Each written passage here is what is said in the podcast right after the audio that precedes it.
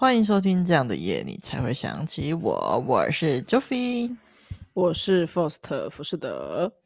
OK，那 Faust 这周你有没有想跟我们听众分享什么的？嗯，我想跟听众分享那个福士德跑去那个熊猫的一个小小的故事。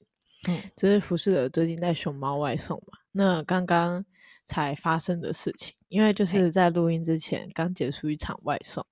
那我在外送的时候呢，就是结束了之后就收到那个熊猫客服的电话。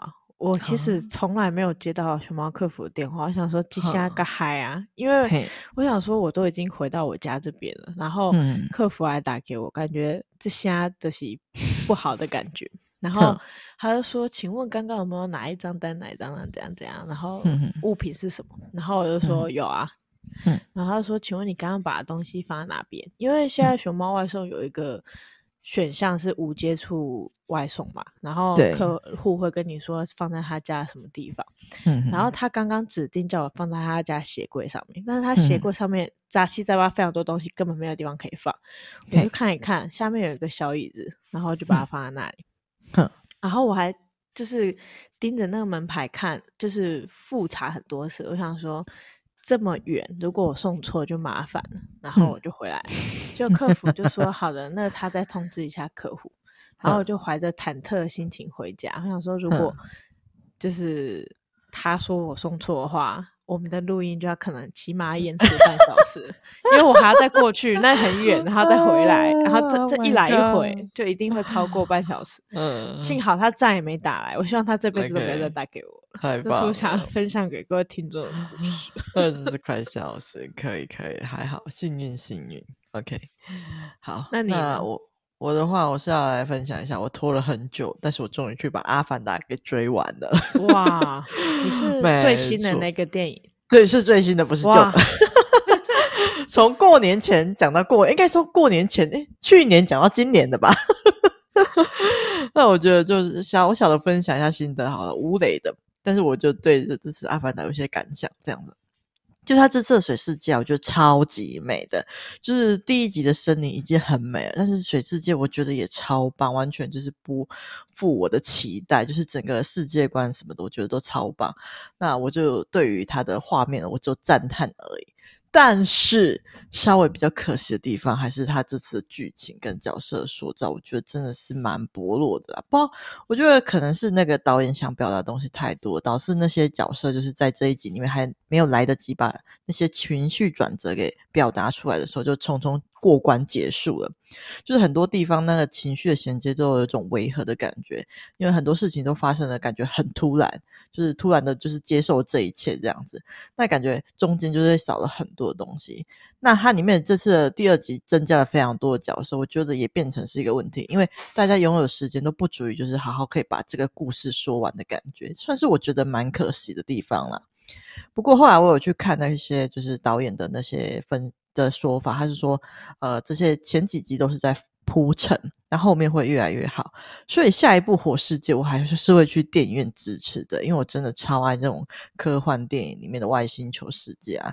那《阿凡达》算是我看过设定最美的星球星球了，所以我希望导演大家后面继续加油啊！我会在远方用电影票支持的，希望大家也可以。如果大家喜欢这种嗯。比较漂亮画面的世界的话，我推荐可以去看看了。但是对剧情不要有太多的期待，会比较好，比较不会那么失望这样子。哦，OK，我好像听懂了。嗯嗯嗯，我是不会多说什么的。OK，好的，没问题。好了，那我们今天就来正式进入今天的主题了。今天要聊的是原坡遇到了妈宝男逆袭的故事。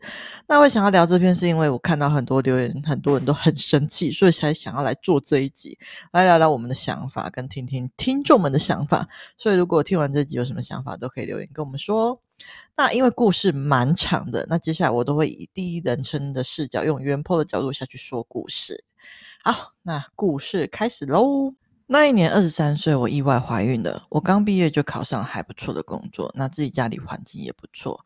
那那时候我交了一个男友，以结婚为前提做交往。那我本来以为很顺利的，可是那时候他觉得他还不还年轻，不想要孩子，就逼我拿掉，以跟我登记结婚为条件，就是只要拿掉孩子，我们就可以去公证结婚这样子。那我那时候是非常犹豫的，因为我先天就有不孕症，那我的子宫也不排卵，很少来月经。妇产科说了，以后我只能够做试管婴儿，所以即便是意外的怀孕，呃，我也很珍惜这个孩子，这是生命。我觉得我省吃俭用养得起，不用依赖爸妈，我也可以养得起这个孩子。所以我思考过后，我就告诉他说：“那我们分手吧，我不耽误你，但是我要把这个孩子生下来。”这样子。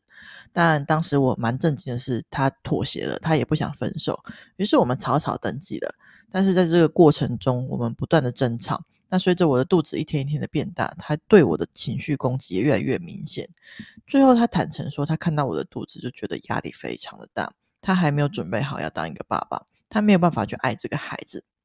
他这样说的时候，我肚子已经四个月大了。那时候我们正在筹备订婚，订婚就是娘家出钱办，也就是我家办的。那他们家不出分号。那对方说他不想要看到太多人，只接受来两三桌。于是我娘家就精简人数，不管要太多的亲友，只来自亲这样子。那他说他不想要准备任何东西，我娘家也都答应了，因为我坚持嫁他，为了孩子有父母，所以我很努力。因为我是单亲家庭，父母离婚了，爸爸有新的家庭，那妈妈是独自抚养我长大这样子。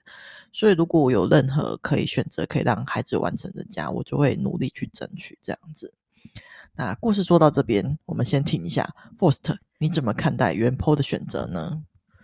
嗯，其实我觉得他的选择也没有什么错，因为他如果自己想要把这个小孩养大，嗯、而且是他自己想过，他有衡量过他的经济，他不是说自己想要养，然后就养，然后也没有考虑不到后果的话，嗯、我倒是觉得没什么问题。而且他也不是。逼着那个男生一定得要，就是因为这个小朋友的关系，然后跟他在一起，嗯、而是他很果决跟男生说，就是我选择小孩，不要选择你嘛。嗯、对，没错。那我反而觉得是那个男生的问题比较大，因为你自己如果说你就是不希望有一个小朋友，因为你觉得你自己经济没办法做负荷的话，那你是不是？你又希望可以跟这个女生继续走下去的话，你是不是就应该要想清楚，说你要爱的不是只是这个女生，而是连同你自己的小孩一起，因为你决定了你要继续跟这个女生在一起，而不是说啊对方是逼迫你的，对吧？而如果说你没有办法承担这件事情的话，你就不要去。答应他说我们还是要在一起这样，嗯、所以我觉得那个男生后续说他自己压力很大这件事情，我是有点嗤之以鼻。但是我是可以认同说他 感到压力这件事情，因为不是每一个人都有准备好，或者是想要在那么年轻的时间去断做父母。但是我觉得你已经跟这个女生说。你还要继续跟他继续的话，那你是不是就应该要承担起你自己的责任？这是我这边的想法。那你呢？没错，我觉得这样太有道理了。这个男生真是让人家怒怒啊！好，那我看完这段故事，我打算从男生跟女生的角度分成两边来做分析。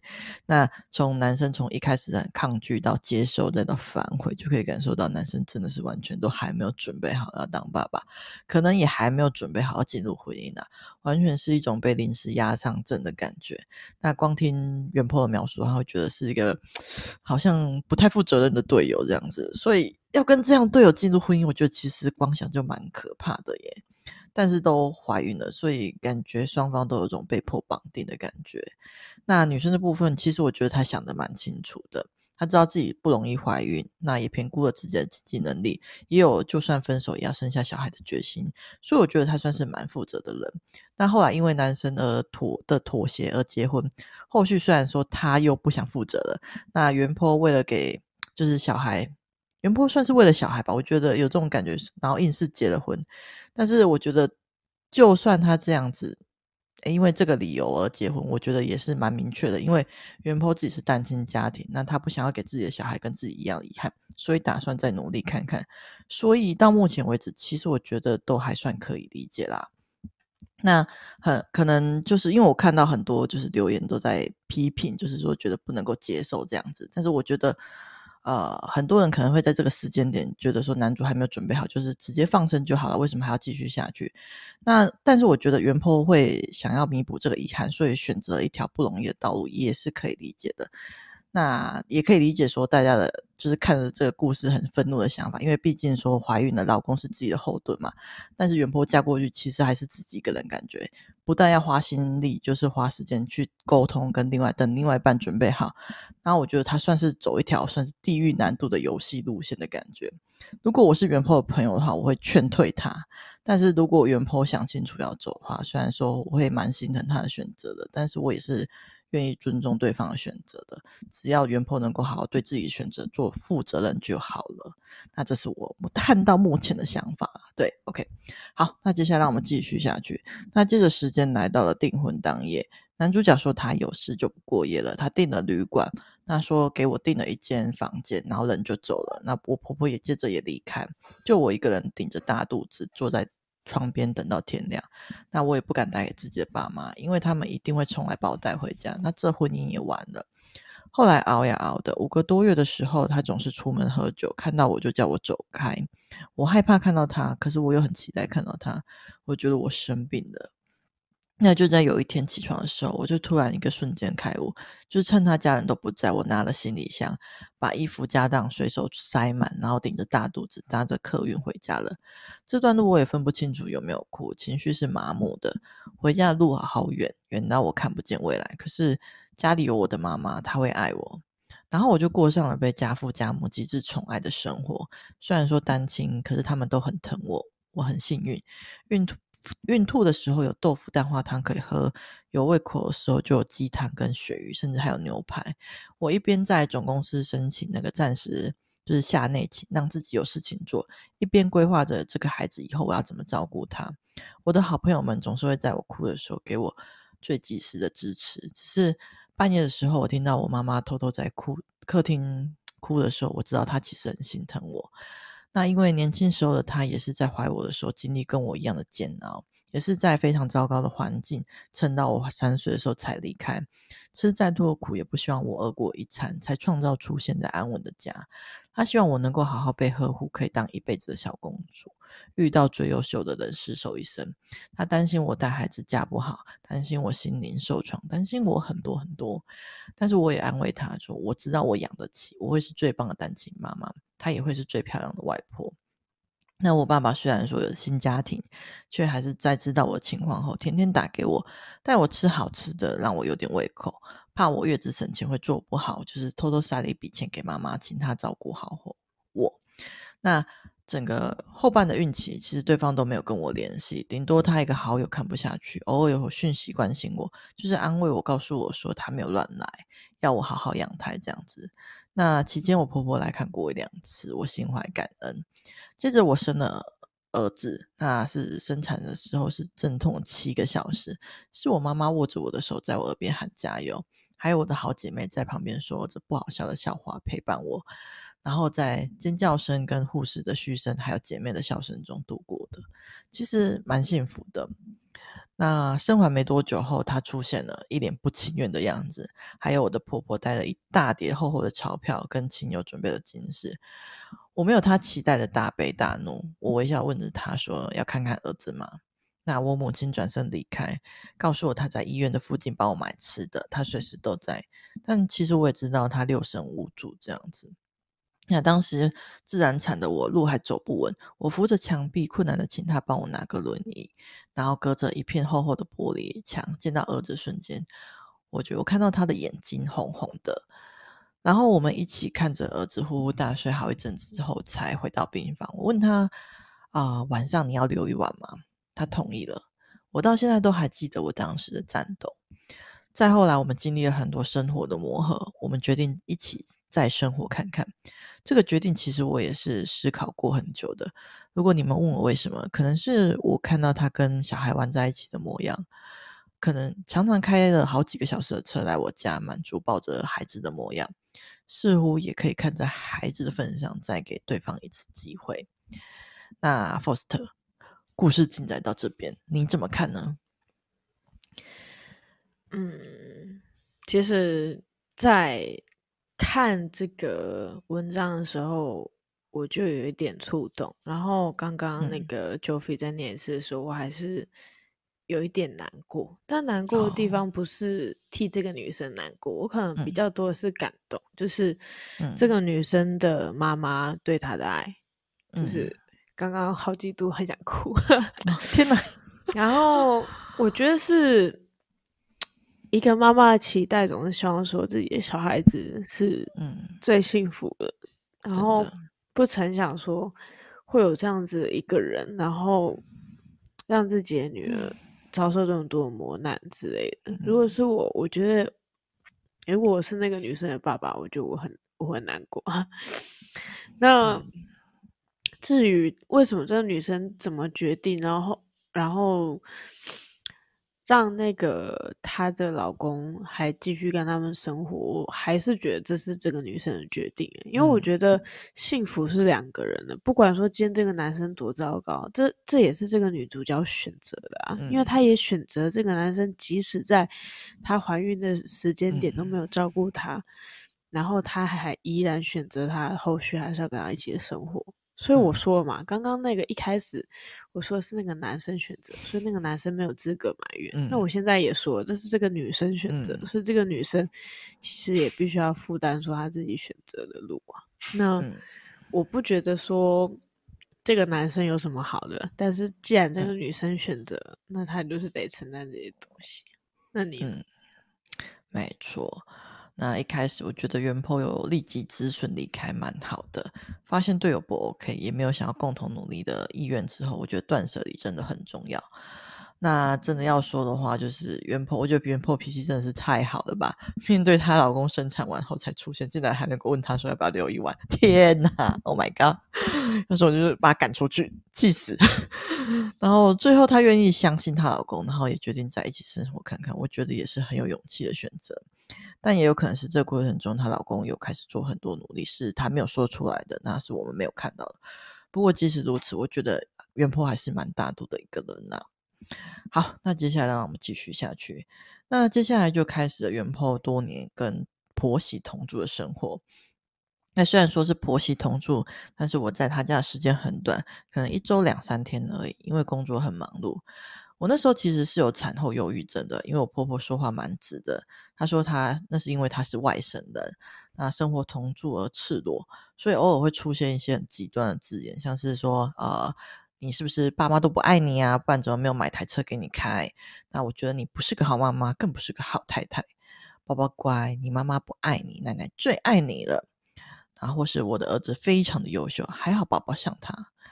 那甚至还说出，你知道你爸爸有多少市值的房地产吗？你知道他死后大概你会有分到多少吗？诸如此类的。那我先生知道后，多半也是回答说：“哎，他很天真呐，你误会了，不要计较好吗？”会吗？我没有听到啦，不然你录影啊。孩子要给我妈妈带，因为她是老师，我跟弟弟都很优秀，带孩子要听我妈妈的。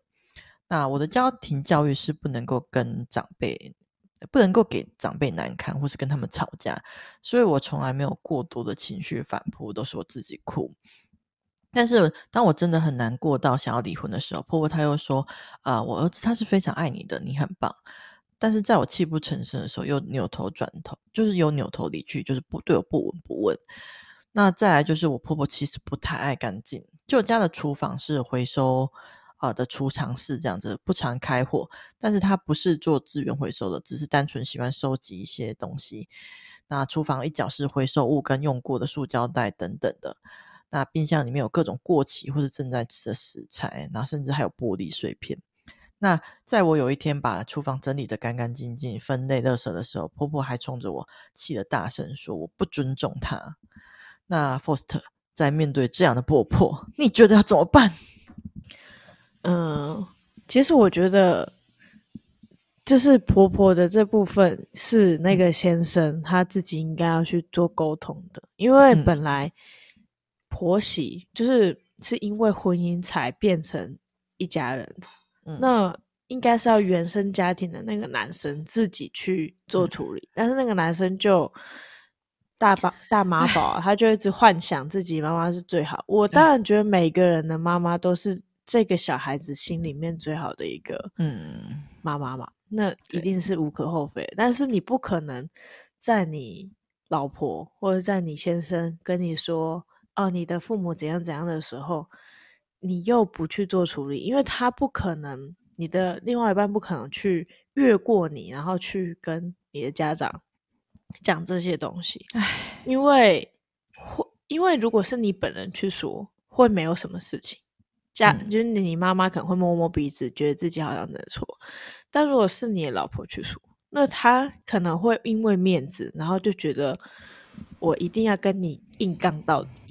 嗯，然后可能还会逼着自己儿子选择谁是对的，然后来就是证明自己是最最最对的那个选择。我觉得这真的很没有必要，因为在一个家庭的。相处当中，我觉得输赢不是最重要的，因为你如果输了道理，然后，哎，你赢了道理，但输了感情又如何，对吧？嗯，对，没错。好的，那你觉得呢？OK，我觉得她婆婆真是超可怕的。我不确定是不是我的话，我有没有办法默默忍受？我觉得我可能会忍不住，就是跟婆婆吵架，但是我可能会微笑式的回复婆婆，像是她的第一句说：“你是不是爸妈都不爱你？不然怎么没有买台车给你开？”如果当下气到的话，我会回她说：“不会啊，我爸妈超爱我的，他们还想买房给我，是我说不要的。”因为我觉得女儿长大应该有自己买房买车给我爸妈才对，而且我会赚钱，我还想要买车送给我爸妈呢。但是如果我没有那么生气的话，我可能就会比较温和一点，就是说，哎，婆婆不，你误会了，我爸妈其实很爱我，他们之前有说要买给我，可是我拒绝了，因为我觉得赚钱很辛苦啊，身为子女都长这么大了，怎么还可以跟他们拿钱呢之类的？我觉得我真的没有办法忍气吞声吞下去。那像是。他第二句如果说，哎，我觉得你不是个好妈妈，或是你更不是个好太太，那我就直接问他说，哎，那你觉得我哪边做的不好呢？我觉得我可能就会 追根究底的问下去。我觉得我简，如果我简直是一个逆袭的感觉了。那第三句他说啊，宝宝乖，你的妈妈不爱你，奶奶最爱你的。那我就会微笑跑过去抱孩子，跟婆婆说，怎么会呢？妈妈跟奶奶一样爱你哦。那会我就会对婆婆说，婆婆我也爱你。我觉得有点假，没错，我就想让他知道 我也爱你哦。为了不引起战争，要补这一句。但是我觉得你的脸一定很僵，就是你在讲这句的时候，好想。我用笑的最灿烂的模式面对他，让他对无话可说。好的，没问题。OK，对，那像是他第四句说我的儿子非常优秀嘛，还有宝宝像他，我会觉得说，我会同意他，就是说，哎，啊，我觉得你儿子很优秀，但是我觉得宝宝哪边哪边也蛮像我的这样子，那之类的，总之我就会。嗯，我觉得我没有办法忍下来。那像最后一句，我觉得最严重的那个，oh. 就是你知道你爸爸有多少市值的房地产吗？啊，甚至说到说死后要留多少给我的话，我会回他说，嗯，不知道。我这这个我也会回的直接，就是我会回答说不知道。诶，我们没有聊过这个话题。可是婆婆你这样问让我觉得有点难过。就是我很爱我爸爸，我希望他健健康康的，一辈子都不用考虑这种问题。那也希望你之后不要再问了，这样子我都会蛮。就是用比较温和的方式直接的回应他，但是我觉得有可能这样的回应也会让对方不太舒服。但是毕竟老公有点不可靠，所以我可能还是会有点捍卫自己。他不是不可靠吧？他完全站 在没有用，对啊，而且不止没有用，他还认同他妈妈做的这些事情是对的，超机车的。对，我如果他不没办法保护我的话，我觉得我一定要保护好我自己。那至于那个她先生说的，就是真的听完她老公说，我真的是翻白眼翻到一个极致。但是我可能也会确实像他所说的，就是开始录音收证，然后好好的跟他聊聊，多聊几次，说这样的就是有让我多不舒服。但是我会尽量用比较温和的方式换位思考去跟对方聊，就举例说，例如说，如果我妈问他一样问题，他会有什么感受之类的，然后告诉他说，如果是我听到我妈这样说他的话，我会怎么为他说话，就是尽量去营造说我们是共同阵线的感觉。啊，对，但是我觉得其实过程实在是有够辛苦的，嗯，我觉得真是太辛苦了啦，辛苦袁婆了。好。那接下来，那分享完这些气噗噗的婆婆跟那个猪队友的感想后，那我们继续看下去。那也因为在婆婆这边有这样的情况，所以我前面几年都非常用心的避孕，因为我要确保自己有一天不愿意再承受的时候，我必须要养得起自己的孩子。那后来是花了一点心思，就是让婆婆在对我说这些话的时候，让老公亲眼目睹到，或是养成录音的习惯。那我也很感谢他的好朋友，在他的群组若有似无的提及默默朋友家庭婆媳的问题，老婆应该最大之类的。那当遇到委屈要哭的时候，也要抓着老公的衣服哭；要难过也要难过的有效益，这样子。后来老公才逐渐发现，说婚姻里他不能够当裁判，看妈妈对还是老婆对的仲裁角色。这个家是因为他而拼凑在一起的，他如果不担任桥梁，这个婚姻真的很难维持。那更多的问题是，我的儿子开始出现了行为偏差。婆婆跟我儿子的感情非常紧密，紧密到我儿子讨厌我，开始会害怕我。那当然，这部分我也必须要承担，因为我害怕一无所有，所以我没有放弃我的工作。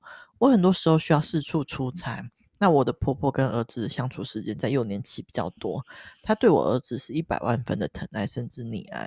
我很感谢她，可是却有有点后悔，有点恨。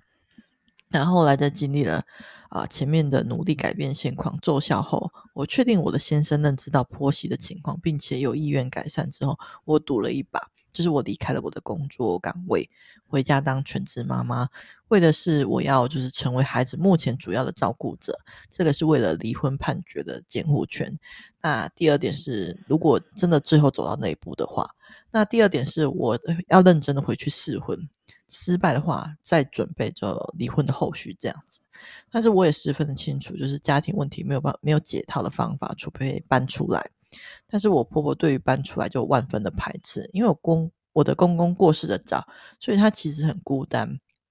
那我的儿子出现也变成他一部分的重心这样子。但是在这个家的不平等，就是。的状况下，甚至影响了儿子幼稚园的表现。好几次我们都被独自约谈，甚至幼稚园的园长还邀请婆婆全家一起到校开会，因为我儿子真的被宠坏了。那到后来小孩快升上中班以后，就是偏差行为越来越明显。那老公意识到我们的生活的种种，就是孩子会对家庭成员做那种权力的排位，以决定是否要遵守规则，来定义学校老师。那甚至会去定义学校老师，然后从而不遵守那个学校的规定，忤逆老师等等。那因为家里有个没有话语权却对他要求很严格的妈妈，那有个溺爱他却是家里权力重心的奶奶，还有对其他对此状况视而不见的家人。那一步一步的，我就提醒着我先生，正常的家庭该有什么样子，别人的家庭又是什么样子？老师会怎么看待我们这样的家庭组合呢？那还有我们这些年的争执跟吵架的原因，那让他终于体会到说家里真的不能够有太多声音。小孩子的发展跟婚姻的发展需要比较简单的家庭配置。那我先生更是了解自己妈妈性格，就是完全不适合就是在同一个屋檐下这样子。那这时候我们才开始物色房子。那从最便宜的到中价位都有，但是却始终找不到先生满意的。我甚至觉得他是不是故意在，就是不愿意找房子这样子。那我婆婆在这时间若有似无的透露一些难听话给我听，说我破坏了她家，我剥夺了她当奶奶的权利等等。我甚至绝望到去拜土地公。那这土地公真的是有求必应，就是我在宝贝的时候，他告诉我说三个月内必定搬家，但是我根本没有办法相信。可是。真的就在因缘际会下，我娘家请了一个做房地产的叔叔来帮我们看房子，因为他刚好也要买房，找了我们一起看他打算买的物件，结果隔天我们马上就定下来了，恰恰是三个月内。那只是我婆婆也决定搬到跟我们我们家的隔壁，但是没有关系，至少有隔了一扇门，厨房是我的，客厅也是我的，重点是孩子我终于可以好好教了。那家务后，我非也是的赶着过给工班那个排装潢。那工班是娘家介绍的，就是比较便宜这样子。那各种赶工之后，我的先生对新房子非常的满意。那我更是每天就是倒数，就是一装潢好，就是全家马上都入住。那等我婆婆开始装潢的时候，就是又刚好遇上疫情，然后前后至少耽搁了一年。所以后来我们是自己小家庭生活一年的。那这年我的小儿子上了小学，正是适应规范的重要关键。那真的是还好有搬出来。那但是这一年来，我们还是三不五时就会回旧家去陪伴婆婆一起吃饭。很多时候是我要求的，那因此我们的关系缓和的非常非常多，距离产生的美感真是太好了。那儿子也从原本的小皇帝一瞬间变成了贴心会做家事的好男孩。当然这中间我花了非常多的心思，很累，但是总算有点成果。再来就是我儿子的过敏治好了，因为我的婆婆跟卫生习惯跟我落差实在太大了。搬出来后，我有了空间的支配权，我终于可以过上习惯的生活了。那再后来，我婆婆也入住隔壁了，我们周末都会约吃饭，也会放小孩去给她玩一玩，不再会为了各种小事而不开心。距离的美感也让她不再容易语出惊人了。事实上，有个有点距离，她真的是个蛮棒的婆婆的。那平日上班日沟通就是讲好不相打扰，那不影响孩子作息，她也愿意配合。还有就是绝对不交上家里的钥匙。他跟小叔住在隔壁，我们彼此都有照应。我也慢慢觉得我们家庭越来越有爱了。OK，好，那故事其实大概就到这边而已。那后续的话，原坡还要补充一些他先生的后续跟这些经历。大概内容是，就是原坡先生有对他当年的幼稚跟原 PO 道歉，甚至自称以前就是个大妈宝这样子。没想到他有意识到啊。那他原坡经历过这一段的感想就是。他觉得说，如果他当初没有那个先生当初没有就是来见我跟孩子，如果他不愿意正视婆媳问题跟自己的问题，如果他没有硬起来，就是搬跟我一起搬出来的话，我现在也会是一个快乐用心育儿的单亲妈妈。那这一步一步都是慢慢进步的，哪怕最后失败，至少努力过，我会没有遗憾。这样子，我没有躺平在婚姻里面摆烂。也没有直接放弃离婚，除非对方有外遇、经济、苛待孩子或是家暴，那这种会直接逃。做错决定，要么翻盘他，要么认赔杀出。一旦选择婚姻，要承受的肯定更多，更要有所作为，要为自己的选择负责。离婚不是逆袭，那离婚之后吧，更要把生活经营的妥善，不重蹈覆辙才是逆袭。不离婚也不是躺平，哭着说遇到烂人却放任对方才是躺平。那这个故事就到这边啦，啊，谢谢大家，希望你们喜欢这个故事。这样子，这是原 PO 最后的话。那 Faust 看完这整段故事，你还有什么感想吗？嗯，那我觉得原 PO 从上一段到这边啊，他写的文字非常的。有深度，然后重点是他写了非常非常的多字，所以在这边我希望各位听众朋友可以停下手边做的事情，然后跟我一起感谢 Joffy，他念了这么一大长串的故事，告诉我们这个故事，对吧？是是是是。好的，那我觉得在这一大长串里面会有很多的心路历程，必须要去做转折。因为她一开始是还在跟她婆婆一起住的时候，那她那里有个重要的 point 点是，嗯，我觉得算是家庭教育的一块一个区块。然后我最认同的事情是，不管如何，一个家里面不能有一个。霸权就是你可以比较强硬的态度，但是如果你错了，你一定得道歉或者是改正，而不是说你是最大的长辈，你就不管做什么事情，你都是正确的。那这样子是一个错误的事情，因为我们是一个民主的。地方嘛，那总不能说一个家从家都不民主，那你往外扩，你也不可能会是一个多，你不可能养出一个多好的孩子。嗯，所以我觉得说，如果你一个家庭里面有太就是以用爱来包装的一个教育体制的话，我觉得是相对来说非常之错误的。像是这个婆婆，她就用爱来包装她自己所认为的对孙子好的事情，对她儿子好的事情，但是她并没有让这个家庭充满爱，她只是让大家觉得说她是最大的，她应该要做这个决定权，然后她应该大家都要应应该要听她，因为她是为了爱你们，她是为了帮助你们，她是为了你们两个人，然后帮你们带孙子。那我觉得这根本就不是真正的爱，真正的爱不是这样子的，而是。你不只要爱这些人，而是要以他们的出发点去爱他们，而不是说我认为我这样子是爱你们，但是你是在迫害他们。你已经看到你自己的媳妇哭成那样子，你怎么会认为你自己做的事情是正确的呢？即使你觉得自己的儿子很爱媳妇，那又如何？就是我不觉得一段婚姻是用爱去被绑住的。嗯，我觉得婚姻是比爱还要再更多的是责任。嗯，否则就谈恋爱就好了。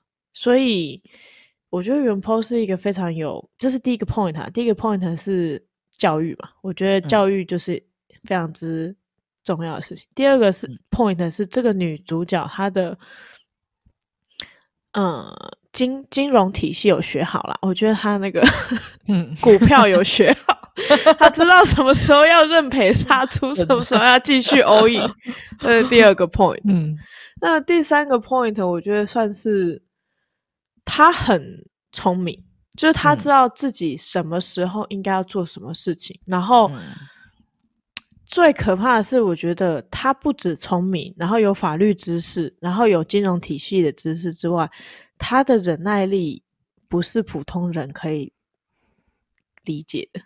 对，就是真的，因为她这种女生啊，她有。太传统的那种观念，一定要有一个完整的家庭，或者是，嗯，就是婆婆这样虐待她，她还一直忍下来的。我原本不太看好，因为我觉得这种女生通常都是，我这是比较没有教育程度的。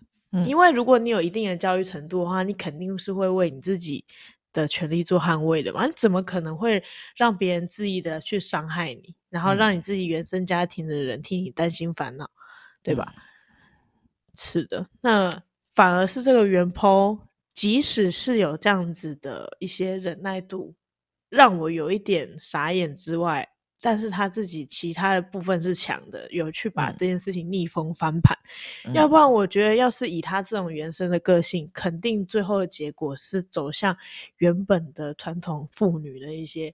不好的结局啊，所以我觉得那个一个人啊，如果有迂腐的啊，不是，就是有一些比较下了一个比较错误的决定，然后置置自己为险境的时候，你自己要先衡量好自己的其他的面相。我觉得这个女女主角她就衡量的很好，像是她就知道自己的经济状况，嗯、知道自己应该要怎么去教育状况，知道自己在家庭的整个协调度要怎么去做 balance，嗯、所以我觉得她很强。嗯，我只能说她很强。然后她 最后她不止教会了她儿子，她还教会了她老公，跟教会她婆婆，所以她是很强的一个金融体系的一个人才，跟教育界的一个人才。我觉得是这样子。以上是我的推断，这样。好了，超棒！我也觉得原 po 真的是非常努力的在为他所有的选择负责。他没有逃避问题，在经历过一定程度的痛苦后，都会想尽办法去解决问题，然后也会安排后路。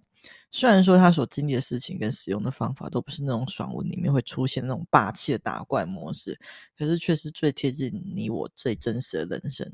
那看了可能不会有那种很爽的感觉，但是我也跟 Foster 一样很敬佩原 po 原 po 面对人生就是想尽办法要去解决困难的态度。